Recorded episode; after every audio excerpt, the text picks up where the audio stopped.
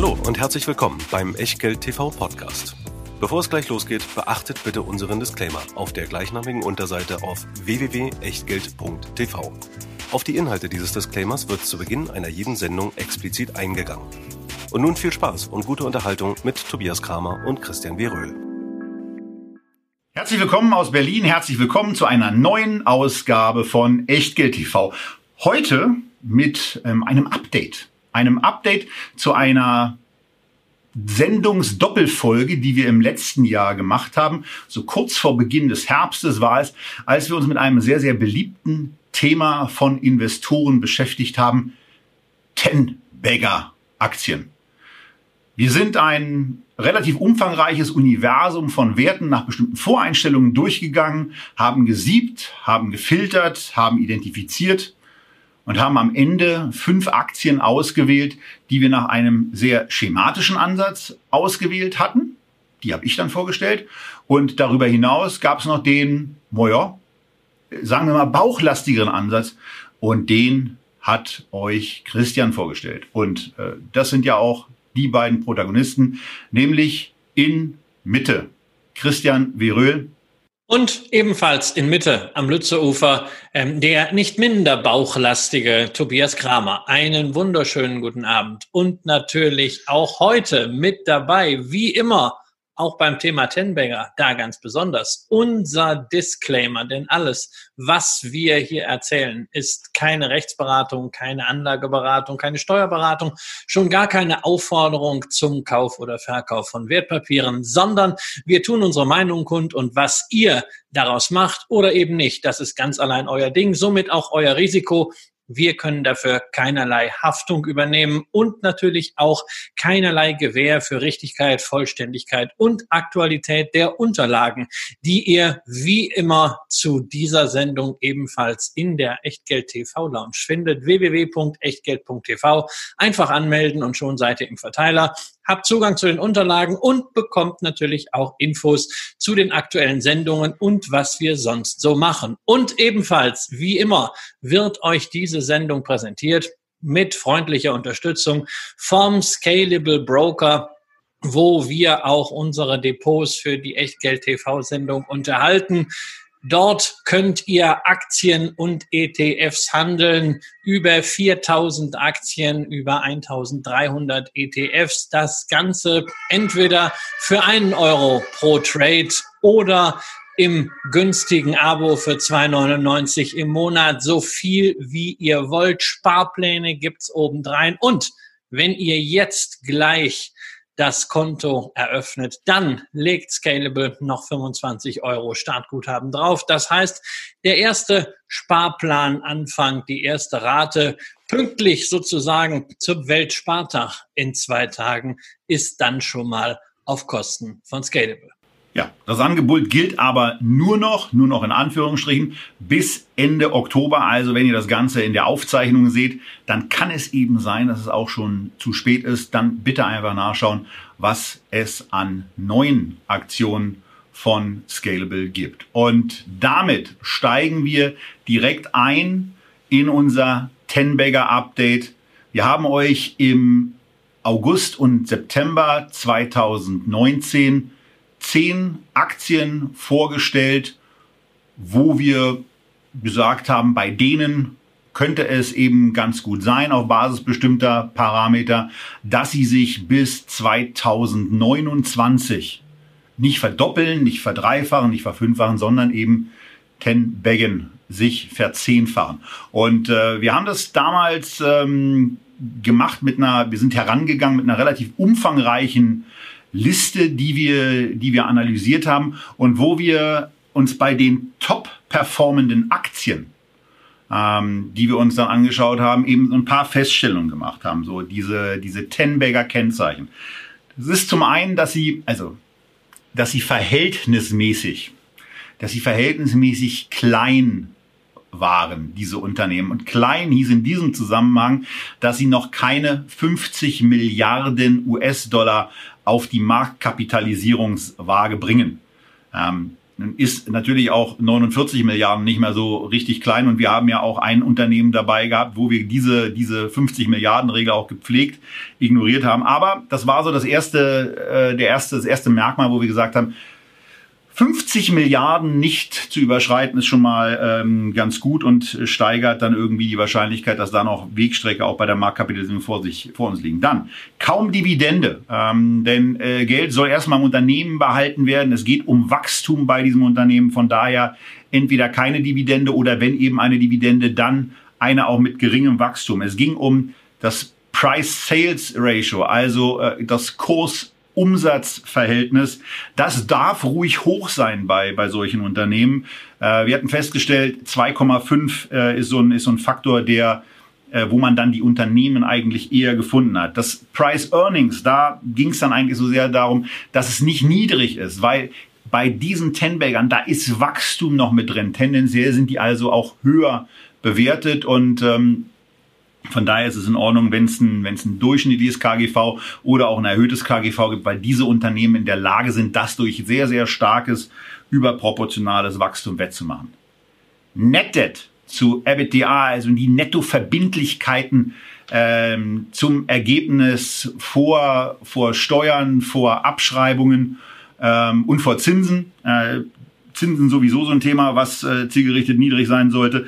Da ähm, auch da gering unterwegs, einfach deswegen, weil solche Unternehmen, die wachstumsstark sind, auch irgendwann mal Dellen haben können. Wir kommen bei ein paar Unternehmen heute dazu, wo auch Dellen mal sind und die muss man eben aushalten können und darf dann nicht zu schnell nervös werden und deswegen Unternehmensstrategie ändern, sondern man muss äh, finanziell flexibel sein, um volle Ganne weiterhin Gas geben zu können.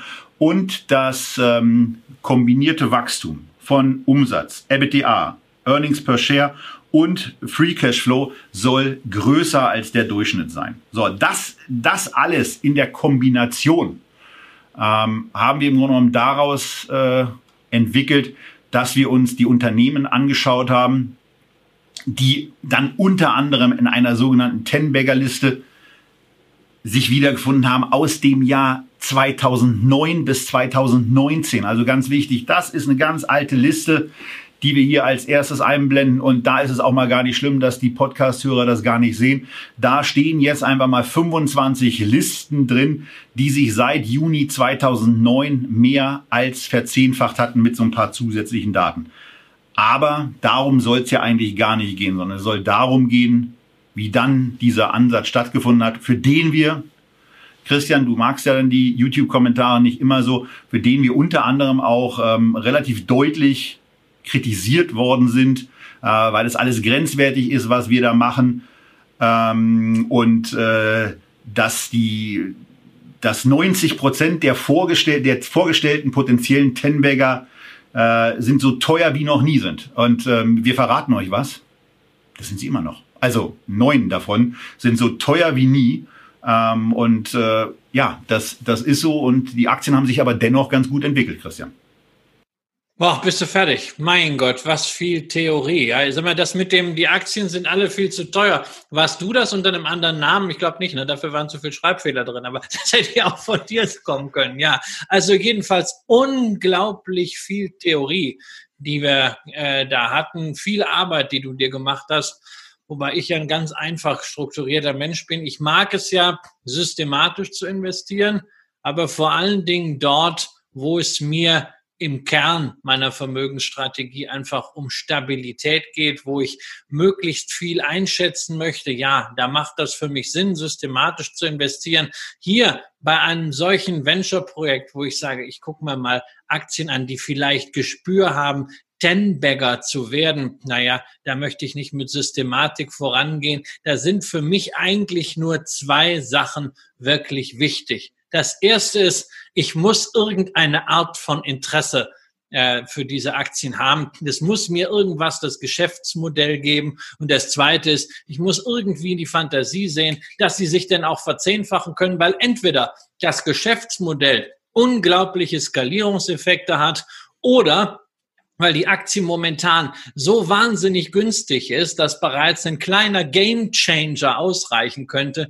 dass da richtig Kurspotenzial über die nächsten zehn Jahre, und das ist ja so der Horizont, den wir für die Tenberger haben, freigesetzt wird. Insofern habe ich mir einfach gesagt, boah, lass doch mal die ganze Theorie sein, und such dir fünf Unternehmen, auf die genau das zutrifft. Nix Screening, sondern Geschäftsmodelle, die irgendwie auf mittel- bis langfristige Trends aufsetzen, die skalierbar sind und zu denen ich selbst einen Bezug habe. Und da sind dann eben fünf Unternehmen bei rausgekommen, die wir vor einem Jahr ins Echtgeld TV Depot gekauft haben, die ich auch sonst noch mal zusätzlich gekauft habe, weil also nur 1000 Euro pro Wert, das macht nicht ganz so viel Sinn und über die wir jetzt sprechen wollen im Sinne eines Updates, nämlich auch natürlich mit der Frage, haben die die Erwartungen erfüllt? Sind die auf Kurs, Tenbagger zu werden? Und vor allem, lohnt es sich denn vielleicht jetzt noch auf den fahrenden Zug aufzuspringen oder hält man es lieber mit Costolani und sagt, hm, man muss keiner Straßenbahn hinterherfahren, denn es kommen immer wieder Straßenbahnen und das gilt eben auch für Aktien. Ja, und dann gehen wir doch mal, gehen wir doch mal direkt rein, Christian, in die Aktien, die du damals vorgestellt hast in der Gesamtübersicht. Und jetzt wird für die Podcastfahrer natürlich schon so ein bisschen relevant, sich das mal anzugucken. Aber Christian wird äh, das eine oder andere zu den fünf Unternehmen jetzt in der Übersicht sagen und dann gehen wir da natürlich auch einzeln rein. Ja, also ich, es, sind, es sind einfach fünf Unternehmen auf fünf Trends, die mir besonders am Herzen liegen. Und was sollen wir großartig auf die Übersicht gehen? Was sollen wir großartig Kennzahlen erzählen? Gehen wir doch einfach rein in die Unternehmen. Das erste Unternehmen zu einem Thema, was mir wirklich am Herzen liegt. Logisch, ich doziere selbst an der Fachhochschule folglich Bildung ist ein ganz, ganz essentielles Thema. Es gibt leider viel zu wenig Bildungswerte an den Börsen. Wenn es was gibt, ist das entweder aus den USA oder eben aus China. Und stellvertretend für diesen wichtigen Trend habe ich mir vor einem Jahr die New Oriental Education ausgesucht ein Anbieter von Schulen, insbesondere Nachhilfe- und Tutorial-Schulen in China. Dort werden die Schüler fit gemacht in Sprachen, in Naturwissenschaften, vor allen Dingen mit der Perspektive Universität, universitäre Ausbildung, auch im Ausland. Eine Wachstumsstory par excellence war es vor einem Jahr. Und diese Wachstumsstory hat natürlich in China dieses Jahr einen kleinen Knacks bekommen. Denn New Oriental arbeitet traditionell mit sogenannten Learning Centers, was nichts anderes ist als kleine Schulen. Und in einer Pandemiesituation, in einem Lockdown, der in China ja in vielen Regionen und zeitweise viel strenger war als das, was wir hier gesehen haben oder vielleicht auch jetzt wieder sehen werden, war das für das Geschäftsmodell natürlich nicht förderlich. Man hat natürlich sofort umgeswitcht auf Online-Kurse, aber natürlich die Akquise neuer Studenten ging nicht so weiter. Die Eröffnung neuer Locations hat nicht so funktioniert. Folglich im Corona-Quartal Februar bis Mai musste man dann erstmal seit Jahren einen rückläufigen Umsatz hinnehmen, minus acht Prozent. Die Guidance für das Folgequartal war dann schon wieder optimistischer, aber man muss natürlich an dieser Stelle jetzt wirklich mal ein Auge darauf werfen, ist das wirklich eine Corona-Delle oder haben wir es hier vielleicht sogar mit einer strukturellen Schwäche zu tun. Vom Kurs her sieht's großartig aus. Aktie nahezu noch auf dem Hochpunkt, aber es gibt eben auch andere Bildungswerte in China, beispielsweise eine TAL, die den Umsatz gesteigert hat, eine GXJ als reiner Online-Education-Wert, die den Umsatz vervierfacht haben im Corona-Quartal, wo jetzt ein bisschen mehr Dynamik ist. Das heißt, die Aktie ist natürlich rein prozentual absolut on track für den Tenberger, aber ich schaue natürlich schon darauf, ich möchte sehen, dass man hier auf den Wachstumspfad zurückkommt. Und ganz wichtig vielleicht auch nochmal zu dieser Herleitung beim Thema Tenberger. Äh, man braucht ungefähr so ein Wachstum pro Jahr von 26 Prozent. Wenn man das zehn Jahre lang hat, dann hat sich der entsprechende Wert eben äh, verzehnfacht. Äh, und das, das ist also die Maßgabe. Was mir bei der Oriental eben extrem gut gefällt, ist, ist in der Tat das Geschäftsfeld und dass sie es im Übrigen auch schaffen, das Ganze profitabel zu machen und nicht so mal eben irgendwie, sondern das machen sie in 2015, 16, 17, 18, 19 und auch 20. Christian hat schon gesagt, da gab es mal ab und zu ein bisschen Rückgänge, aber sie sind so im Bereich, wenn dann nicht mal was wie in 2019 dazwischen kommt, wo sie nur 8% Nettomarge hatten. Ja, ich weiß, chinesische Buchhalter, aber da müssen wir im Moment als Deutsche ja ein bisschen vorsichtiger sein. Ähm, zumindest mal sagen, die arbeiten profitabel und die wachsen eben stark. 23-prozentiges Umsatzwachstum. Christian hat auf diese, diese Delle da verwiesen. Aber man aus meiner Sicht sind die toll aufgestellt, gehen da gut weiter und äh, diese, diese Möglichkeit natürlich auch für, die Chinesen, für dieses chinesische Unternehmen stärker in den digitalen Markt reinzugehen, ist phänomenal. Wenn man, und das mache ich ja seit einigen Stellen noch bei den Unternehmen, wenn man mal die Zahlen bis 2025 fortschreibt, und einfach mal unterstellt, das Unternehmen wächst weiter mit einem 23-prozentigen Umsatzwachstum und kommt dann aber auch in 2025, um das Jahr geht's mir, bei einer 20-prozentigen Marge dann an, nachdem sie äh, ein bisschen weiter optimiert haben, dann hat dieses Unternehmen in 2025 ein KGV im Bereich von 13,5. Wer hier also ein wachstumsstarkes Unternehmen im Bildungsbereich kaufen will, ist aus meiner persönlichen Sicht da für ein Wachstumsunternehmen noch nicht zu teuer unterwegs. Aber Christian hat ja eins gesagt, möglicherweise sollte man noch ein bisschen abwarten. Wie siehst du das und wie würdest du vorgehen, Christian? Ja, also ich habe ich hab die Aktie jetzt, ich muss jetzt nicht äh, auf Gedeih und äh, Verderb nachkaufen. Ich möchte halt, wie gesagt, den fundamentalen Beweis haben, dass das wirklich nur eine Delle war. Das heißt, ich möchte in den nächsten zwei Quartalen sehen, dass wieder man auf den Wachstumspfad zurückkehrt. Dann ist es eine feine Sache. Ähm, man ist nicht so wachstumsstark wie jetzt ein reiner Online-Anbieter. Dafür hat das Ganze eine andere Substanz. Auch was die Akzeptanz der dort ausgeteilten Zertifikate angeht. Und man darf ja auch eins nicht vergessen. Wir haben hier insgesamt über zehn Jahre gesprochen. Jetzt ist das erste Jahr rum. Äh, wir haben hier einen Plus von 45 Prozent zu Buche stehen seit dem Einstieg. So, und wir brauchen 26 Prozent pro Jahr. Also sind wir hier zumindest schon mal on track. Es läuft. Es läuft. Das, das genau gilt auch für meinen zweiten Wert, mit dem ich so ein bisschen dieses Thema grüne Wirtschaft spielen wollte.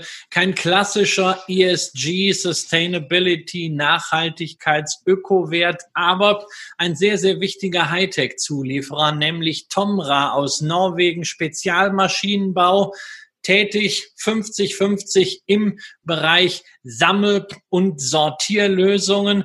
Nicht jetzt, dass dort Menschen stehen und irgendwelche Dosen sortieren, sondern das sind die Pfandautomaten, die ihr vielleicht aus dem Supermarkt kennt, aber natürlich auch eine ganze Reihe weiterer Sortierlösungen, etwa in der Nahrungsmittelindustrie oder neuerdings auch bei Rohstoffen, bei Minen, wo nämlich auch schon vorher dann am Band die richtigen Bröckchen, die weiter bearbeitet werden müssen, herausgefiltert werden. Das Ganze mit modernster Sensorik. Das ist wirklich Hightech in der Vergangenheit eine ähnliche Wachstumsstory gewesen wie New Oriente. Jetzt natürlich, wo es um Investitionen geht, auch Investitionen im Handel, Investitionen in der Produktion.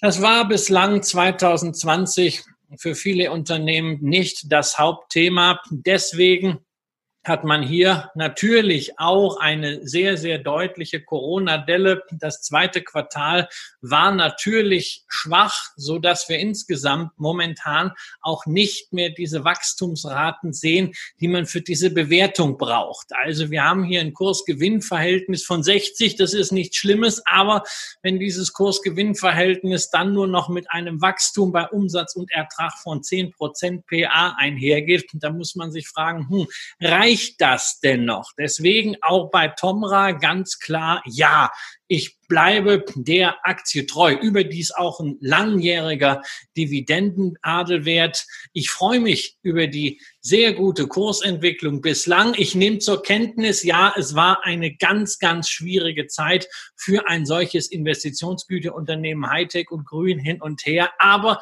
viertens, ich möchte sehen in den nächsten zwei Quartalen, dass man wieder auf das Wachstum kommt, was man früher hatte. Ähm, denn sonst ist diese Bewertung irgendwie abstrus und sonst ist auch diese Ten-Bagger-Fantasie nicht da, was ja hier sowieso immer ein bisschen schwieriger ist, weil wir haben es hier nicht mit irgendeiner Cloud oder irgendeiner Software zu tun, die du einfach beliebig mal hochskalieren kannst, sondern die Apparate müssen ja gefertigt werden und die Sortierprojekte müssen ja auch physisch stattfinden. Das heißt, da hat man ohnehin eine Limitierung. Deswegen können wir nicht sagen, na ja, die machen jetzt ein bisschen langsam und nach hinten raus kommt dann das ganz große Wachstum, sondern da muss kontinuierlich mehr kommen. Ja. Und was man eben bei Tomra sieht, im Gegensatz zum, äh, zu New Oriental, äh, ist eben das Thema Wachstum. Wir sehen es auch noch bei ein paar anderen Unternehmen, dass die eben wesentlich wachstumsstärker sind und dass hier eben, dass man hier konstatieren kann, ja, von 2015 bis 2019 mit jeweils 11 Prozent pro Jahr zu wachsen, ist natürlich eine klasse Leistung. Also gerade auch in, in, so einem, in so einem Bereich, wo man dann eben Geräte in der Tat produzieren, ähm, dann auch ausliefern, dann auch warten muss, äh, ist das super.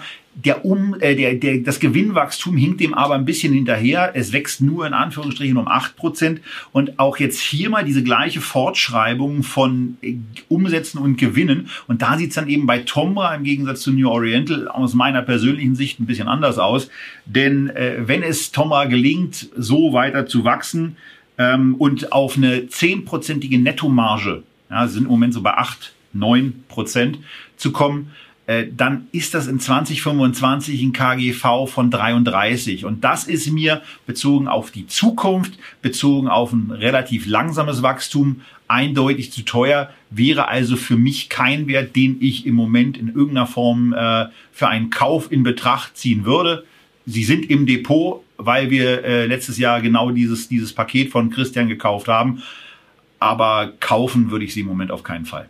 Gut, ich habe ich hab sie sehr lange, äh, wer meine Website auch verfolgt, weiß, dass ich sie immer schon äh, immer mal wieder hatte, äh, äh, immer mal wieder darauf hingewiesen habe. Und der Preis ist natürlich auch äh, etwas, was den unglaublichen Wert der Technologie dieses Unternehmens reflektiert. Nur diesen Wert muss man in Form von Erträgen heben, weil sonst kommt irgendjemand und kauft diese Technologie weg, äh, der das vielleicht dann besser kann. Letztendlich von der Marktkapitalisierung her ein kleiner Fisch. Und wenn ich sehe, was momentan äh, für eine Merger Mania an den Märkten herrscht, dann ist natürlich hier äh, auch immer das latente Thema, äh, dass es gar nicht zum Tenberger kommt, weil irgendwie schon äh, bei einem Verdoppler vielleicht mal eine Übernahme stattfindet, selbst wenn man hier eine Beteiligungsgesellschaft äh, hat, die doch äh, mit 21 Prozent ein recht stabiler Ankeraktionär ist. Aber ich habe eben auch hier auf ein Thema hingewiesen, die physischen Limits. Ja, wenn man Maschinenbau macht, heißt das,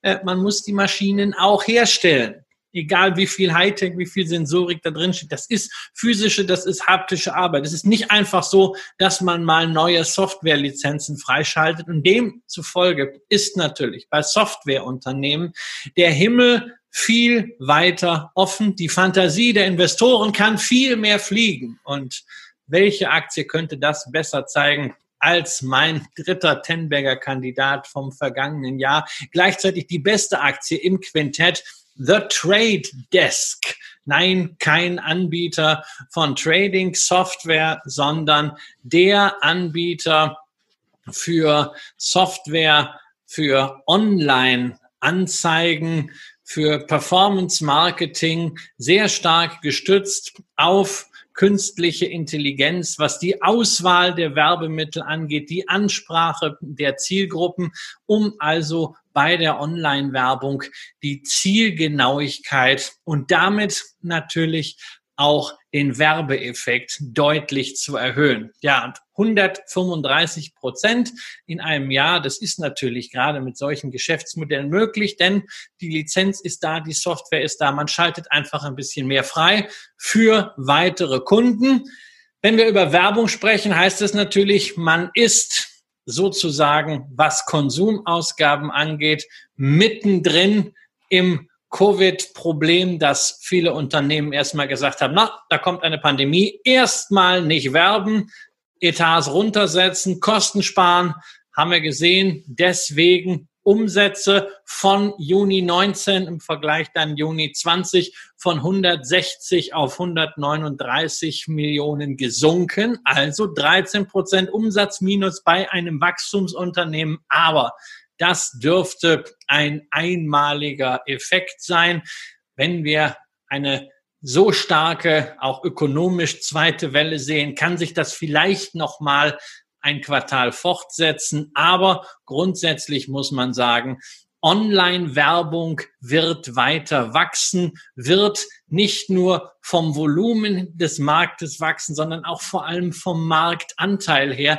wird klassischer Werbung weiter Anteile wegnehmen. Da ist Trade Desk ja sozusagen ein Optionsschein dafür. Und äh, bei Optionsscheinen, Tobias, du bist da ja Experte, hat man bisweilen ja auch ein recht ambitioniertes Pricing. Das muss man natürlich bei Trade Desk auch zugeben. Mittlerweile nach diesem Kursanstieg reden wir hier über ein Kursumsatzverhältnis von 43. Und Kursumsatz, das ist ja sowieso etwas, was ich äußerst ungerne benutze. Aber damit man einfach mal eine Vorstellung davon bekommt, wie sehr hier Wachstumserwartungen, Wachstumshoffnungen eingepreist sind. Da muss man einfach sagen, 26 Prozent pro Jahr brauchen wir für einen Tenbagger. 135 Prozent haben wir jetzt gesehen. Der Schluck aus dieser Pulle ist verdammt groß. Ja, das ist er und das ist ein extrem beeindruckendes Unternehmen. Ich hatte es jetzt in der Vorbereitung gar nicht äh, mir, mir hier ausgerechnet, äh, weil ich die Aktie in der Tat ein bisschen heiß gelaufen finde, auch in dem aktuellen Umfeld ein bisschen heiß gelaufen finde.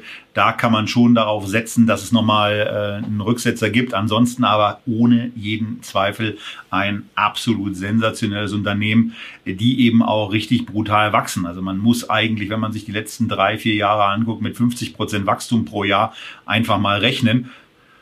Und dann äh, muss man sich das gar nicht so richtig intensiv zurechtsaufen, äh, diese Bewertung, weil dann, äh, wenn es mit 50 Prozent weitergeht und äh, The Trade Desk dann irgendwie bei einer 20er Marge ankommt, dann wäre das bezogen auf 2025 ein 20er KGV. Das geht ja einigermaßen. Die Frage wird da halt sein, ist dieses, ist dieses äh, weiterhin so starke Wachstum in der aktuellen konjunkturellen Situation ähm, möglicherweise gefährdet?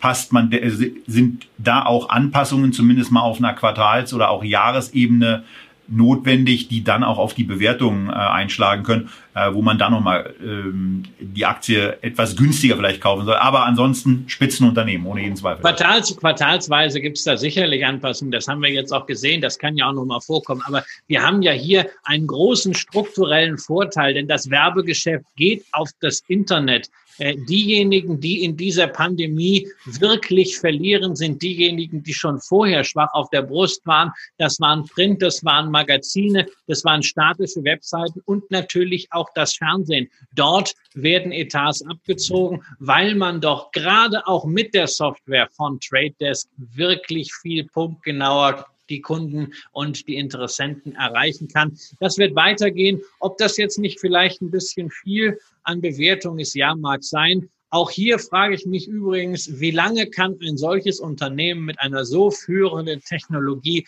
wirklich alleine am Markt bleiben, bevor nicht vielleicht mal eine Alphabet sagt, hey, jetzt habt ihr uns aber lange genug geärgert, wir übernehmen das ganze Ding. Hoffen wir, dass das Ganze noch ein bisschen weiterläuft und nicht den Großteil der Wertschöpfung hinterher doch wieder ein anderer Konzern abschöpft. So wie mir das zum Beispiel vor zwei Jahren, ihr erinnert euch, bei SodaStream gegangen ist, was ich vom System her auch für Tenberger Potenzial gehalten hat, aber da kam es nicht zu, Aktie verdoppelt und Pepsi hat damals zugegriffen und schöpft das Potenzial alleine ab.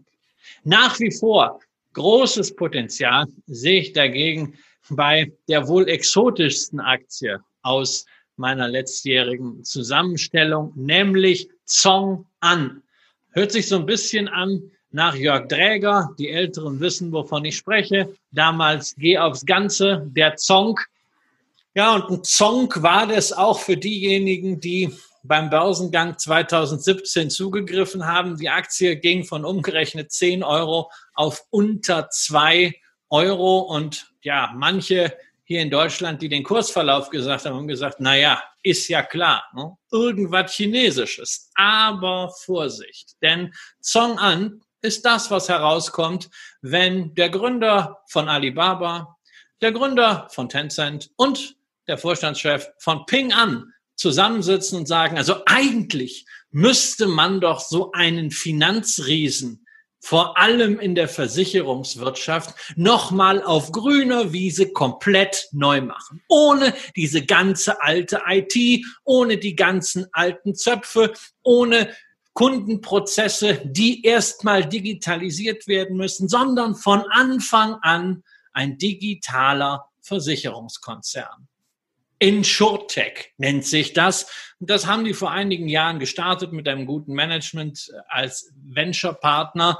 Und daraus ist eben Zong angeworden. Inzwischen einer der dynamischsten Versicherer Asiens mit einem Net-Premium von umgerechnet fast einer Milliarde Euro im ersten Halbjahr diesen Jahres und einem Prämienwachstum von 30 Prozent Halbjahr auf Halbjahr. Man kümmert sich um alle Versicherungen, die nicht Lebensversicherungen sind, also insbesondere Krankenversicherungen, aber natürlich auch Lifestyle-Versicherungen, denn mit steigendem Wohlstand will man ja auch immer mehr dann absichern. Man braucht das eine oder andere Finanzprodukt, deswegen hat Song An auch gleich mal eine Bank gegründet. Man hat ein eigenes Payment-System und eine Technologieplattform, die man inzwischen an 64 andere asiatische Banken und Versicherungskonzerne lizenziert hat. Und dafür, gemessen an diesen Möglichkeiten, ist eine Zong An nach wie vor eigentlich von der Börse recht bescheiden bewertet. Ja, nicht nur, nicht nur das. Also wenn man, wenn man diesen Zahlen Glauben schenkt und äh, ich, ich gehe gar nicht auf den, auf den krasseren Zeitraum von 2014 bis 19, sondern nehme aus Vorsichtsgründen mal lieber 2015 bis 19, dann äh, ist das eben schon brutal, nämlich ein 50-prozentiges Wachstum, äh, was dieses Unternehmen hat und auch da wieder eine Fortsetzungsgeschichte. Und zwar einmal mit den 50 Prozent, um es richtig krass zu erzählen und einmal mit so einem konservativen Umsatzwachstum von 30 Prozent, was ja auch schon der Hammer ist, ähm, aber was eben auch nicht in irgendeiner Form aus der Welt des Irrealismus gegriffen ist, sondern ähm, was dieses Unternehmen eben zeigt, dass da eben auch noch richtig Potenzial da ist. Ich meine, wie viele Leute in China haben wohl Versicherung? Äh, da geht ja noch ein bisschen was. Also von daher 50-prozentiges Wachstum bis 2025 und 30-prozentiges Wachstum bis 2025 und darauf 20-prozentige Nettogewinnmarge führen dazu, dass Zong An mit einem 2025er KGV von 1,5 bei 50 Prozent Wachstum, 1,5 ist kein Ausdrucksfehler, oder von 4 bei einem 30-prozentigen Wachstum im Moment bewertet ist. Und von daher ist es eben gemessen in dieser Bewertungsauflistung äh, und diesem, diesem starken Blick in die Zukunft ein sehr preiswert wirkender Wert, wenn Sie das Wachstum hinkriegen und wenn Sie richtig bilanzieren. Ja, also ich habe ja immer so ein bisschen Bauchweh. Ja, wenn es chinesische Aktien geht, und dann heißt es KGV 1,5 und KGV 4, weil da sind in den letzten zehn Jahren halt in ja. Frankfurt immer mal so China-Aktien gewesen und da gab es wirklich dann Studien von Banken, die sich selber zumindest ernst genommen haben und die haben dann schon zur Emission geschrieben, ja, diese Aktie jetzt hier KGV 3, KGV 5, trotzdem wollte sie keine haben, aus gutem Grund, fast alles alles ist irgendwie gefloppt, dann doch an die Börse gehievt worden und das Geld, was dann eingezahlt war, ist irgendwie nach China geflossen, aber nie wieder zurück und das waren ganz böse Sachen. Deswegen also, wenn ich höre, hey, China-Kracher mit dem KGV von vier, uh, nee, deswegen sage ich lieber hier, wir haben es mit einem Unternehmen zu tun, das nachweislich reales Geschäft macht, das aktiv am Markt ist. Das kann man sich übrigens auch anschauen. Es gibt sehr, sehr viel in englischer Sprache, was in sehr faszinierenden, dynamisch wachsenden Märkten aktiv ist, sich da jetzt schon eine gute Position erarbeitet hat, was auch spannende Initiativen macht. Also zum Beispiel gab es während der Covid-Lockdowns in China, gab es 15.000 äh, Psychologen, die quasi ein Internethospital betrieben haben im Auftrag von äh, Zong An, um die sozialen und psychischen Effekte des Lockdowns für die Versicherten äh, äh, zu lindern. Das ist, das ist unglaublich spannende Sache. Also einfach mal, wer sich dafür interessiert, die Investor Relations Unterlagen und die Produktseiten sich anschauen. Ähm, natürlich hat das Ganze Venture-Charakter. Sicherlich noch stärker als die anderen Unternehmen hier, aber entsprechend groß ist auch die Chance und so ein bisschen Venture kann man sich ja mal leisten. So ein bisschen Pfeffer auf Steak, warum nicht? Man muss es wohl dosieren und es ist ja, wie gesagt, auch nicht das einzige Unternehmen. Das hat Tobias eben schon äh, so angezweifelt, na ja, wir haben es hier ne, mit dem chinesischen Unternehmen zu tun, wenn sie denn richtig bilanzieren. Aber wir wollen ja mal nicht so tun, naja, bei den Werten muss man das schon mal ein bisschen hervorheben. Also bei den ja, Werten, die, die, da, die, die ich da selber in den Raum stelle, muss ich das zumindest mal, nicht, mal jetzt sagen. Jetzt mach mir doch nicht meine Überleitung kaputt. Ja? Du hast es eben gerade doch sehr angezweifelt. Aber wir wollen auch nicht so tun, bei aller Kritik, die ja berechtigt ist, äh, an chinesischen Bilanzierungspraktiken. Wir haben uns ja selber hier über Luckin Coffee dann auch äh, ausgelassen. Darf man nicht vergessen, also auch bei deutschen Unternehmen läuft nicht immer alles ganz glatt. Und nein, damit meine ich jetzt nicht Wirecard, sondern wir haben ja in Deutschland in unserer Vorzeigeindustrie bei Automobilen die Situation, ähm, dass nicht nur äh, Anleger äh, getäuscht wurden, es laufen ja Prozesse wegen Marktmanipulation, sondern auch Kunden genasführt wurden, wie Goethe vor formuliert hätte. Ähm, und damit sind wir mitten im großen Thema Automobil. Das ist so der letzte Megatrend, den ich irgendwie ja abgedeckt wissen wollte. Und ich gebe es ja zu. Es war eigentlich eine Torheit von mir, nicht Tesla zu nehmen. Es wäre ja eigentlich am naheliegendsten gewesen und dann sähe das Ergebnis heute noch besser aus. Aber ich wollte ja nach vier Werten, die wirklich skalierbar sind, die damals schon hoch bewertet waren und jetzt noch höher bewertet sind, zumindest eine Aktie haben, die damals schon günstig war, wo aber so eine Game Changer Fantasie war, dass man es doch noch mal hinkriegt, die Kurve kriegt und vielleicht in ganz andere Dimensionen wieder wachsen kann von der günstigen Bewertung. Auch deswegen habe ich nicht Tesla genommen beim Thema Mobilität, sondern Volkswagen. War natürlich letztes Jahr schon die Aktie, über die am meisten diskutiert wurde. Und es ist auch die Aktie von den fünf, die in den letzten 13 Monaten am schlechtesten gelaufen ist. Die einzige, die im Minus notiert. Es gab zwar eine Dividende, aber trotzdem in Summe ging da immer noch ein bisschen was verloren. Und hinter den anderen, die zwischen 40 und 135 Prozent zugelegt haben, weit, weit zurück. Was war mein Kalkül? Natürlich die E-Auto-Offensive von Herbert Dies, diesen Koloss komplett fokussieren auf elektrische Mobilität. Wenn das klappt, gerade bei dieser Bewertung KGV 10, dann kann das natürlich unglaubliches Potenzial freisetzen, wobei ich mich natürlich heute frage, wenn oder nicht doch eher falls. Denn die Chancen, dass dieses Elektroabenteuer für VW am Ende wirklich erfolgreich wird und für die Aktionäre wertsteigernd, da müssen wir noch gar nicht über den Tenberger reden,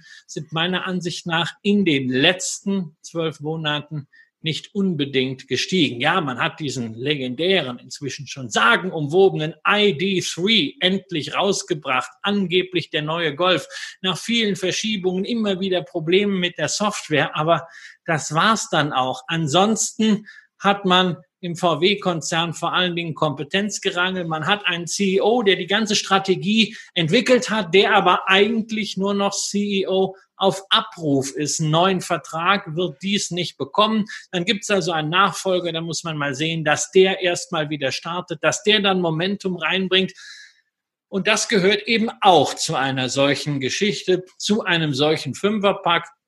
Nicht jedes Kalkül geht auf, schon gar nicht kurzfristig, aber die Aktie ist nach wie vor natürlich drin. Es ist ja nicht so, dass die Chance vorbei ist. Die Ausgangslage hat sich nicht verbessert, aber sie hat sich natürlich auch nicht dramatisch verschlechtert und die Zahlen sind ohnehin sehr, sehr schwierig einzuschätzen aufgrund dieser Covid-Lücke, die vielleicht dann ja nur eine Delle ist. Das Einzige, was man zu Volkswagen momentan sagen kann, der Konzern hat es geschafft, sich sauber finanziell aufzustellen durch insbesondere die drei Milliarden Hybridanleihe, äh, die teilweise Eigenkapital ersetzenden Charakter hat.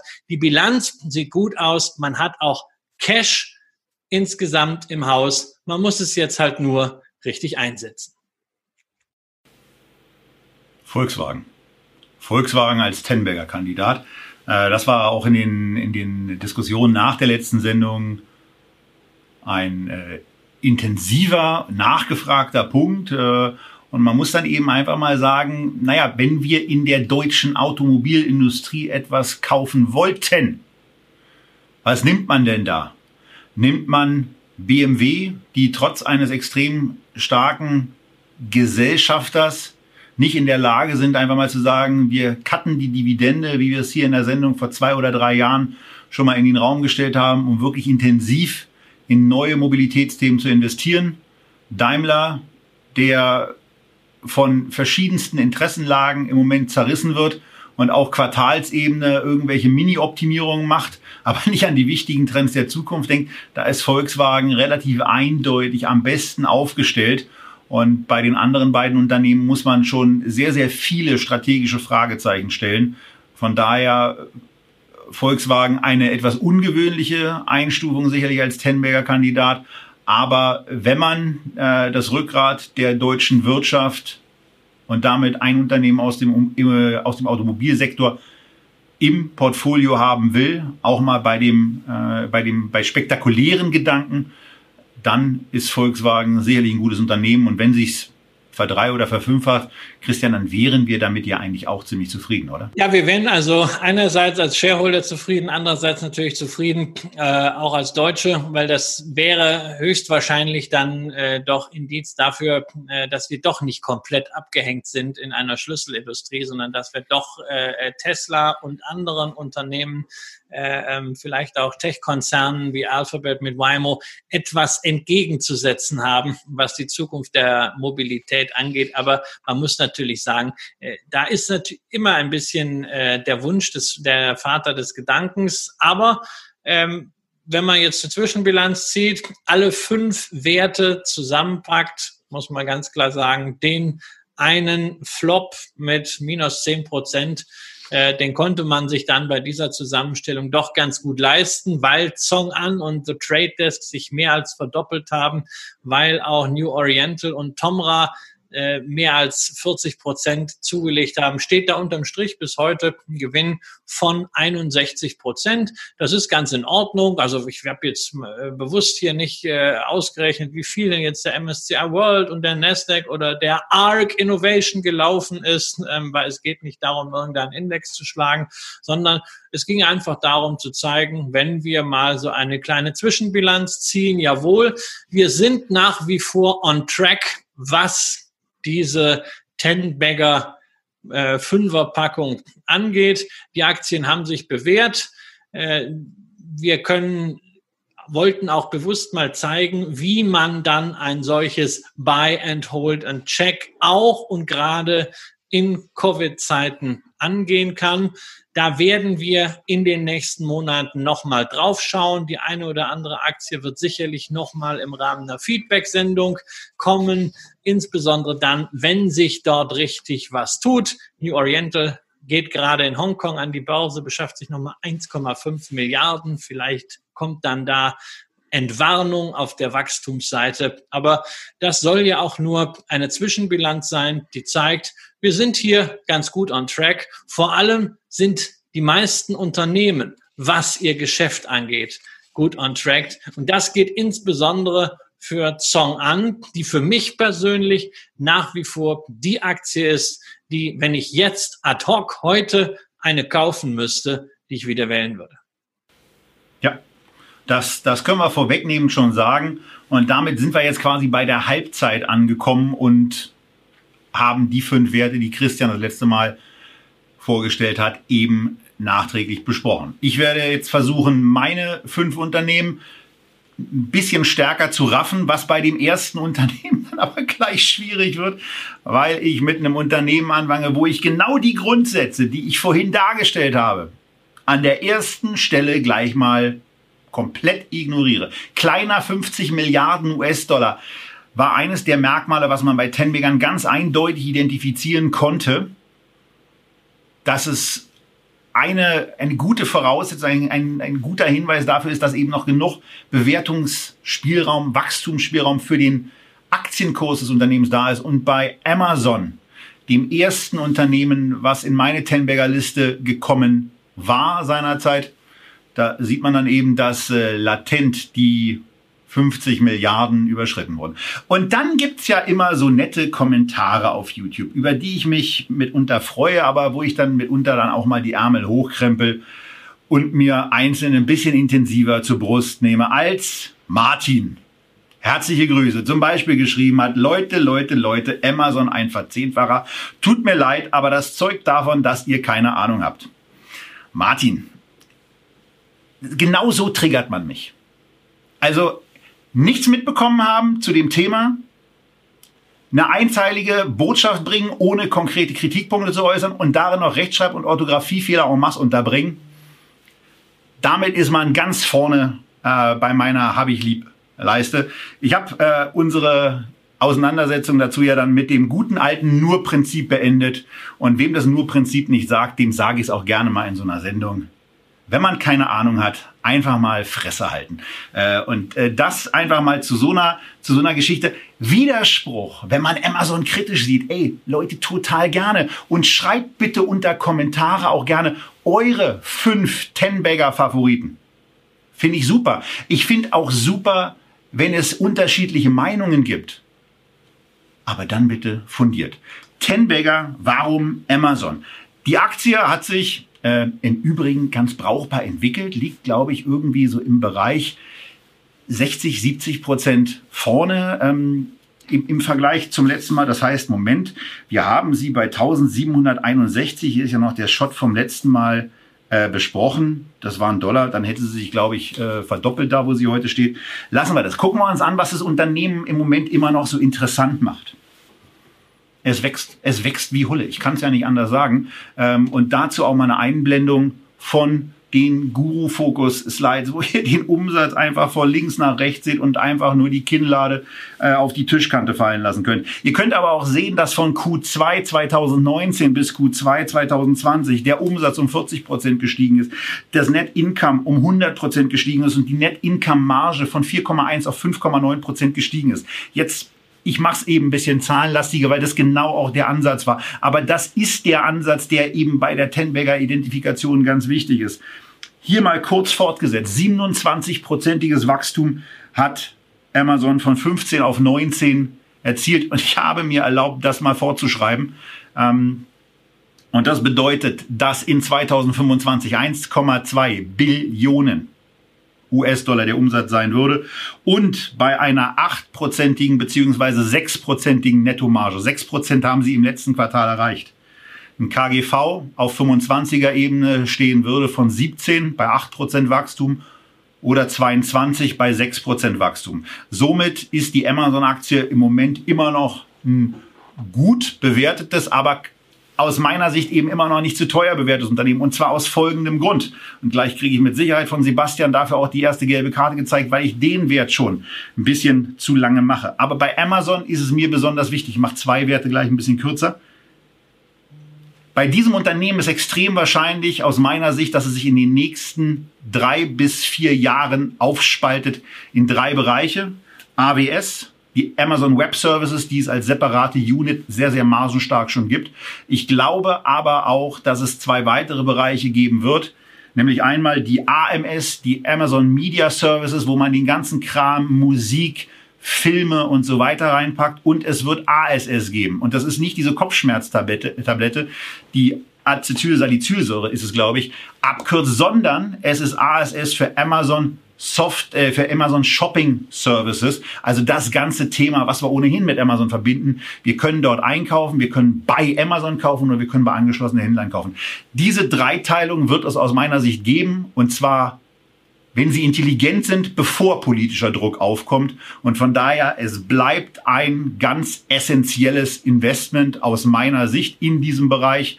Und Christian, ähm, jetzt überziehen wir richtig. Jetzt du noch ein paar Worte zu Amazon. Nee, ich kann zu Amazon eigentlich gar nichts sagen. Ich habe äh, vor einigen äh, Tagen am äh, Amazon Prime Day eine Grafik äh, dazu gepostet, äh, nämlich die bisherigen Prime Days mit der Amazon Kursentwicklung. Das hat eigentlich immer ganz gut funktioniert, wenn man am Prime Day äh, nicht nur irgendwelchen Klump gekauft hat, äh, sondern auch gleich die Aktie. Äh, deswegen habe ich Amazon äh, am Prime Day dann mal wieder ein bisschen aufgestockt. Dazu noch äh, ein Playmobil Porsche für meinen Sohn. Und ja, also ich meine, was, was kann man sonst machen, außer eine Aktie kaufen? bin nach wie vor der Meinung, es ist das Unternehmen. Das Unternehmen. Punkt. Ja, wenn ich sehe, wie viele Pakete hier ankommen, es ist das Unternehmen. Und es werden mal die Unternehmen. Insofern, ich bin völlig bei dir. Und auch hier das Thema, ob es jetzt ein Ten-Bagger wird oder nur ein Eight-Bagger. Ich glaube, alle Trends, die da unten drunter liegen, sind intakt. Das Unternehmen an sich ist intakt. Äh, und über die lange Zeit, über die wir reden, ist auch der Markt, der heute ja mal wieder rumpelt, pandemiebedingt egal. Ja, also Amazon ist der absolute Wahnsinn und ähm, ich bin sehr, sehr froh, dass ich es dann irgendwann doch mal geschafft habe, mir diese Aktie zu kaufen. Bei mir war es erst äh, der, der Januar 2020. Ähm, dafür dann aber in der Tat auch in einer ganz äh, ordentlichen Basisportionierung dann eben zugelegt, nachdem sie so lange nicht so richtig aus dem Knick gekommen ist. So, jetzt aber wirklich weiter mit zwei Unternehmen, die schneller gehen. Einfach deswegen, weil sie numerisch zwar voll ins Kalkül passen, aber weil ich da im Grunde genommen dann doch ganz froh war, dass ihr euch letztes Jahr für den Korb von Christian entschieden habt, weil so karmamäßig sind nicht so meine beiden Lieblinge. Es geht um zwei Unternehmen, die im Bereich von äh, Krebsarzneimitteln ähm, und, und ähnlichem aktiv sind und wo ich mich einfach, also ich würde mich nicht so richtig äh, wohl damit fühlen. Äh, die Motto dann eben auch von, von mehr Verkäufen in irgendeiner Form zu profitieren. Ist eine Typfrage. Ich bin da vielleicht ein bisschen anders. Aber GenMap und auch Insight, die ich gleich auch noch ganz kurz, auf die ich kurz eingehe, äh, sind trotzdem äh, spannende Unternehmen. GenMap hat sich auch äh, gut entwickelt, hat mit äh, AppWi eine, eine Vertriebskooperation abgeschlossen, die auch zu einer fetten Einmalzahlung geführt hat, die den Umsatz schon mal ordentlich nach oben geboostet hat ähm, was dazu führt, dass lustigerweise einzelne Analysten noch gar nicht mitgekriegt zu haben scheinen, dass da was passiert ist, was ihre Schätzungen einfach mal um 10, 15 Prozent nochmal nach oben treiben würde. Aber was eben dummerweise auch ein Einmaleffekt ist, weil das ist so eine äh, Kick-Off-Prämie quasi geworden. Die Pipeline scheint nach dem, was man beim Unternehmen sieht, ganz gut gefüllt zu sein. Und ähm, äh, von daher ist es, ist es hier eben so, dass es in dem Bereich von äh, Biotechnologie sicherlich eine spannende Geschichte ist. Arzneimittel ähm, zur Krebsbehandlung. Machen wir uns nichts vor. Es ist super, dass es die gibt. Aber äh, als Aktionär ist es eben etwas, ähm, ich bin da froh, dass nach hinten noch ein Unternehmen kommt, was als Dienstleister unter anderem für GenMap ähm, auch tätig ist. Aber ähm, bin ganz froh, dass ich die Aktie da nicht kaufen musste. Wobei, man zumindest auch mal sagen muss, also so unter, unter Kursgesichtspunkten äh, war, das, war das auch ein ganz brauchbares Ding. Ja, also du kennst meine Meinung. Äh, ich glaube, das war eine der ersten Sendungen, die wir gemacht haben zum Thema Biotech. Ähm, da müssen wir übrigens, glaube ich, mal dringend wieder ein Update machen. Äh, die ist ja fast drei Jahre alt. Äh, damals habe ich gesagt, also mit Biotech, ich weiß, dass das wahnsinnig wichtig ist. Ich möchte mich damit aber nicht beschäftigen, weil ich kann das nicht mal aussprechen. Ja, und wir haben das ja eben schon gesagt. Da gab es irgendwo so eine Folie aus der Investor Presentation. Ich weiß nicht, ob es jetzt von Insight oder von GenMap war. Und da wollte ich mir eigentlich den Spaß machen, dich live zu bitten, einfach mal die Namen der Präparate und Wirkstoffe zu lesen. Und ich meine, daran scheitert man doch schon. Und deswegen kommen diese Werte für mich einfach nicht in Frage. Natürlich haben Werte, die da gut positioniert sind, Tenberger Potenzial, wenn ein Wirkstoff, gerade in der Krebsbehandlung, äh, wo wir dann über häufige Todesursachen sprechen, äh, wirklich einschlägt zu einem Blockbuster-Medikament, auch in wesentlich weniger als zehn Jahren. Aber wer bin ich denn, dass ich glauben würde, dass ich das auch nur ansatzweise im Vorhinein herausfinden kann? Das ist für mich ein Sektor, in dem ich keine Einzelaktien kaufe. Äh, da habe ich äh, großes Vertrauen in das Management von Baby Biotech als Beteiligungsgesellschaft. Da gibt's auch äh, gute ETFs. Einen davon werden wir ja in einer der nächsten Sendungen auch mal vorstellen vorstellen, aber vielleicht machen wir auch noch mal einen großen Biotech-Rundumschlag. Insofern, ich habe dir letztes Jahr schon gesagt, das sind Aktien. Es ist interessant, dass sie es in deinem Ranking geschafft haben. Spricht ja auch dafür, wie spannend dieser Healthcare-Markt ist, aber für mich überhaupt nicht. Ja, und jetzt kommen wir zum zweiten Unternehmen, äh, was auf das, was das, ja, was ähnlich aufgestellt ist. Es geht um Insight ähm, und nur mal diese Zahlen. Ich meine, die muss man sich ja dann schon mal. Warum sind die eigentlich reingekommen? 40 Prozent fünf Jahres Umsatzwachstum, 70 Prozent fünfjähriges EBITDA-Wachstum, 32-prozentiges EPS-Wachstum und 121,5-prozentiges Free Cashflow Wachstum. Das hat im letzten Jahr dazu geführt, dass die da eben mit in den Top 5 mit dabei waren und unter dem Gesichtspunkt dessen, was man da bei so einem Tenbagern dann eben mit auswählt, einfach mit reingekommen sind. Und hier ist es genau das Gleiche und man sieht es dann eben da, die haben so lustige Namen wie Yakafi, Inclusive und ja, Pemazyr. Da Royalty Revenues, das kann ich ganz gut aussprechen. Aber bei den anderen Arzneien hat Christian natürlich schon recht. Da wird's dann, da wird's dann ganz schnell schwierig und ähm, man sieht aber zumindest an einer solchen Grafik, die in der Tat der Investor Relations Präsentation entnommen ist, die unter investor.insight.com abzurufen sind, dass die von dem, vom Umsatzwachstum her schon beeindruckend auf Track sind. Aber da ist es eben äh, das Gleiche. Jakafi, wenn ich das richtig ausspreche, da geht es eben um Blutkrebs.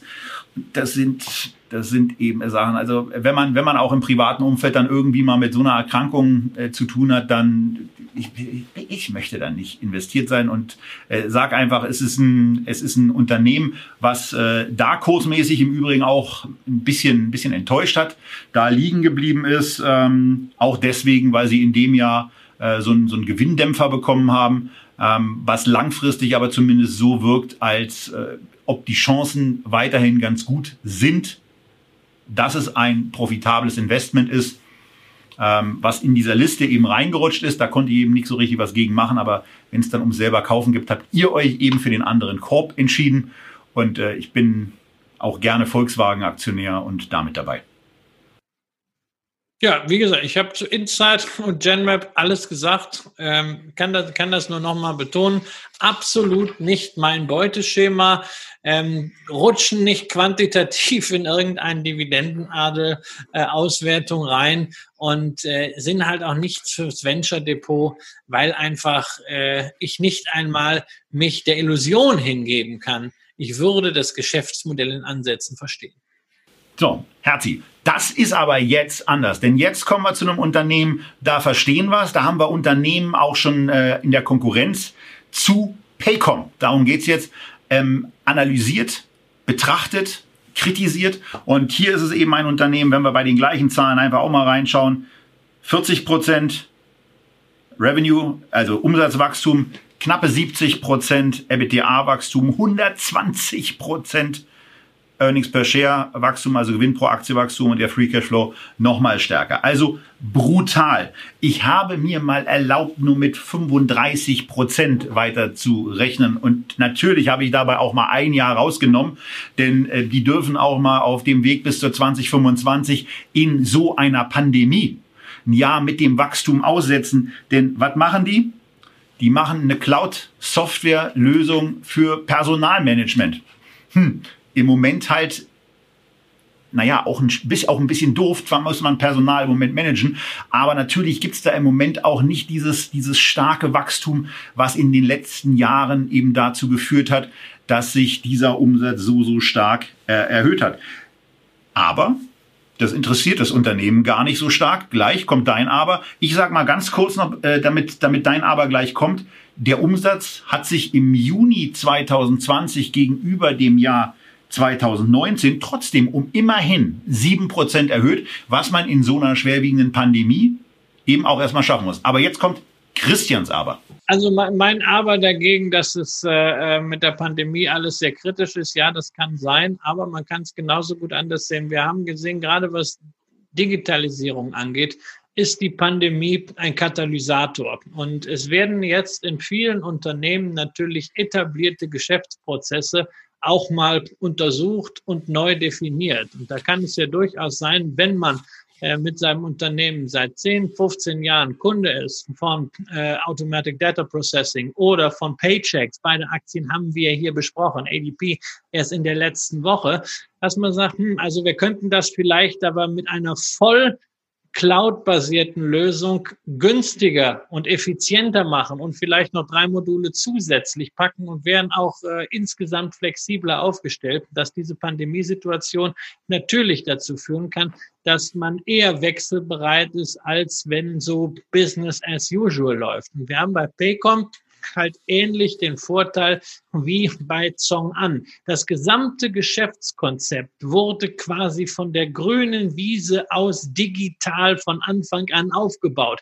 Das ist nicht wie bei ADP eine Softwareplattform, die im Kern irgendwo aus den 80er Jahren kommt und an der dann immer wieder, während man im Kundeneinsatz war, herumgefrickelt wurde und die dann verbessert wurde kontinuierlich, was auch großartig gelaufen ist. Aber dadurch sind hier viele Sachen digital einfacher. Insoweit kann das vielleicht auch ein Vorteil sein, unabhängig davon, dass natürlich der Gesamtmarkt der Unternehmen, die für solche Services äh, in Betracht kommen, kleinere und mittlere Unternehmen, äh, etwas schrumpfen kann. Während der Finanzkrise, ich habe das bei der Betrachtung zu ADP letzte Woche schon gesagt, haben wir Minus von sechs Prozent bei den Unternehmen gesehen, die für solche Dienstleistungen in Frage kommen.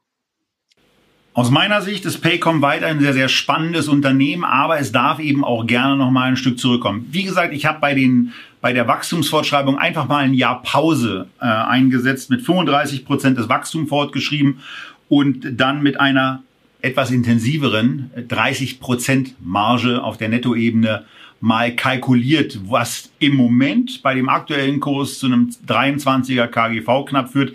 Aber in Anbetracht dieser Pandemiesituation wäre mir das im Moment etwas hoch. Eine Sache und deswegen zeige ich euch die ganze Zeit diesen einen Shot von Guru Focus, wo ich rot markiert habe, dass das Net Income dann auch tatsächlich mal deutlich zurückgegangen ist, will ich noch hervorheben. Deswegen ist es auch grün umrandet. An die Podcast-Zuhörer, das ist der Moment ranfahren, Unterlagen runterladen, angucken, worum es gerade geht. Denn da seht ihr eine Sache, dass die Umsätze weiter steigen, aber nicht so stark, wie man sich offensichtlich eigentlich erhofft hat. Deswegen geht ja Net Income zurück. Das hatten die mit Sicherheit nicht so vor. Aber die machen eins in dieser Krise nicht. Die hören nicht auf, in ihr Wachstum zu investieren. Die investieren weiter in, in das Personal und die investieren auch weiter in äh, Research and Development, da seht ihr, dass die Ausgaben im Vergleich Juni 19, Juni 20 auf der Quartalsebene eben gestiegen sind. Und das ist für mich an der Stelle eben auch ein Zeichen dafür, dass man profitabel wachsen kann, aber dann eben jetzt mal für den kurzen Moment auch auf die letzte Spitze verzichtet und das Personal, was man eingestellt hat, an Bord lässt und einfach in aller Ruhe weiterarbeitet. Von daher ähm, ein bisschen abwarten ruhig, wenn man einsteigen will, aber tolles Unternehmen, was aus meiner Sicht unbedingt auf die Watchlist gehört. Genau so wie der Besuch der Website sich im Übrigen mal lohnt, die sehr, sehr schön aufgemacht ist und wo ihr einen Überblick über das bekommt, was die eigentlich alles machen. Darf ich jetzt nicht mehr sagen, weil wir schon ein bisschen zu lange bei der Aktie sind. Und deswegen Viva. Das ist, ein, auch ein schöner Aktienname, äh, wo man immer sagen kann, ja, hier geht's. Und Viva ist auch ähm, an einigen Stellen in der Tat. Das ist ein bisschen wie Yabba Dabba Du. Ähm, wir haben hier wieder einen Cloud-Anbieter. Da geht's um da geht es um Customer Relations, da geht es um Content, da geht es um Datenmanagement und das macht Viva genau in der Industrie, in die ich vorher gesagt habe, da will ich gar nicht so gerne direkt investieren, aber die machen das genau für Pharma- und Biotech-Unternehmen. Äh, nehmen da den Großen im Übrigen auch, also auch eine SAP, ähm, Umsätze weg, weil sie eben signifikant spezifischer in diesem Markt sich auskennen und die Sachen ähm, dann eben machen. Und es ist ein Unternehmen, was ebenfalls eine sehr, sehr ordentliche Wachstumsgeschwindigkeit an den Tag legt. 20, von 20, äh, nee, von, von 16 bis 2020 ist das Unternehmen um 28 Prozent gewachsen. Der Gewinn deutlich darüber hinaus. Die Marge ist jetzt so bei 27 Prozent angekommen. Das ist schon mal sehr, sehr schön. Auch hier die übliche Rechnung, 25-prozentiges Umsatzwachstum bis 2025 zunächst mal bedeutet 3,35 Milliarden Umsatz bis dahin. Wobei ich dann auch mal einschränkend sagen muss, ich weiß gar nicht, wie groß dieser Markt dafür eigentlich ist, weil es ist ja dann auch auf, auf der heutigen Basis nochmal eine knappe Verdreifachung, ob diese Unternehmen da eigentlich in der Lage sind, so viel auszugeben. Aber ähm, das ist dann eben auch der Nachteil, wenn man solche Sachen fortschreibt. Dann schaffen sie es aus meiner Sicht schon relativ realistisch, diese Marge auch noch von 27 Prozent aktuell auf 30 Prozent auszudehnen. Und dann wäre es ein 2025er Kurs-Gewinn-Verhältnis mit eben diesem Wachstum von 44. Und das ist zu teuer.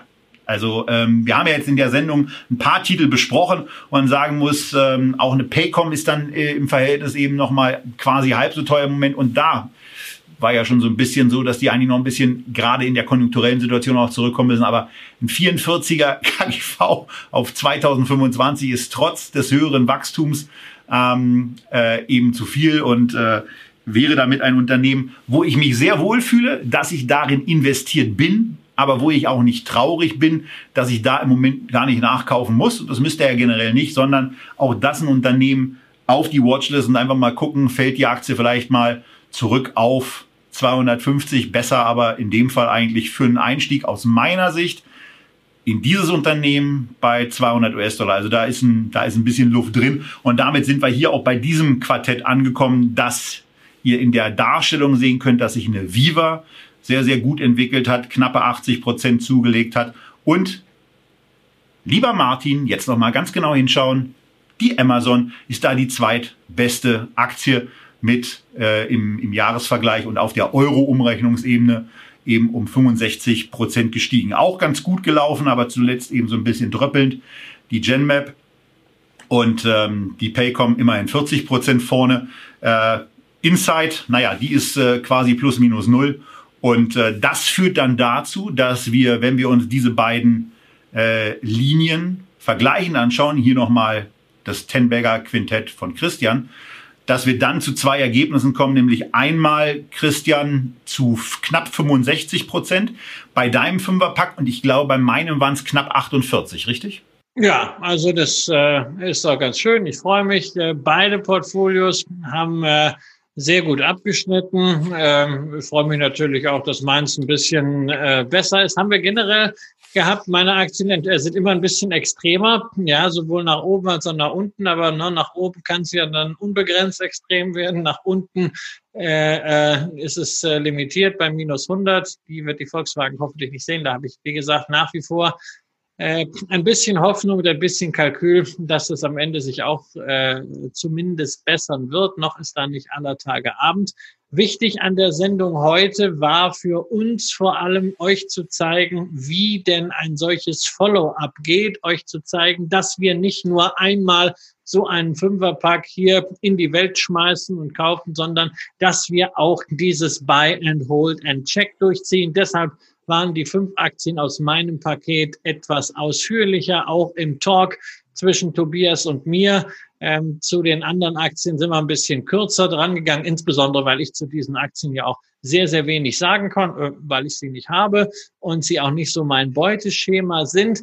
Ähm, uns interessiert natürlich auch, was ihr noch so zu diesen Aktien zu sagen habt. Schreibt das einfach drunter in die Kommentare.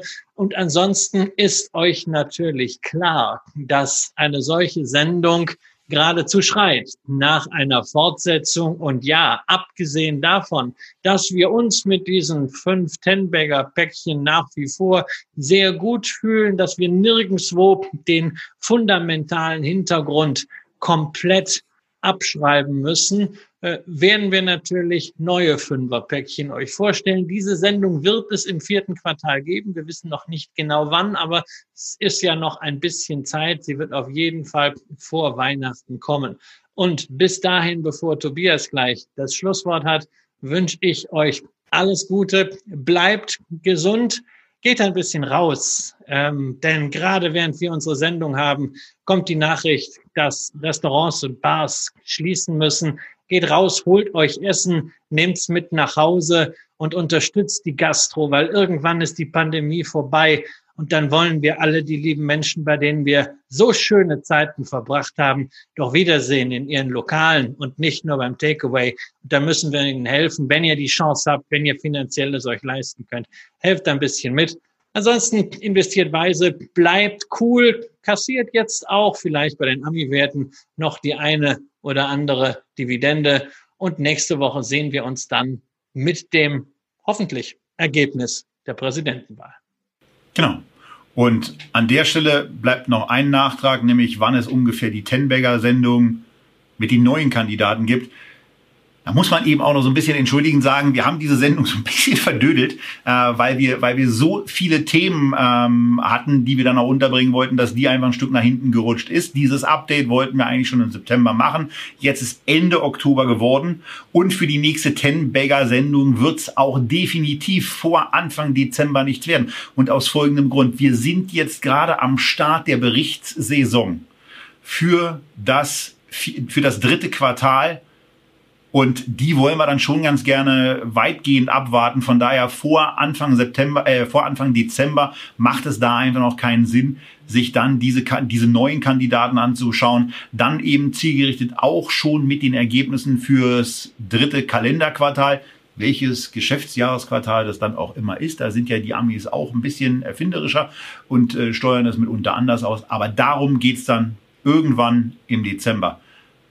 Wir sehen uns aber schon wesentlich zeitnäher wieder, nämlich spätestens nächste Woche, wenn Christian und ich euch aus Berlin zu Echtgeld TV begrüßen. Bis dahin bleibt gesund, esst was Schönes, investiert in den einen oder anderen Wert, der jetzt gerade ein bisschen günstiger wird und bleibt ansonsten weitgehend entspannt und genießt vor allen Dingen auch die Situation, dass ihr in einer Lage seid, dass ihr euch über Liquiditätsüberschüsse solche Gedanken machen müsst, wie wie lege ich sie am besten an. Tschüss aus Berlin.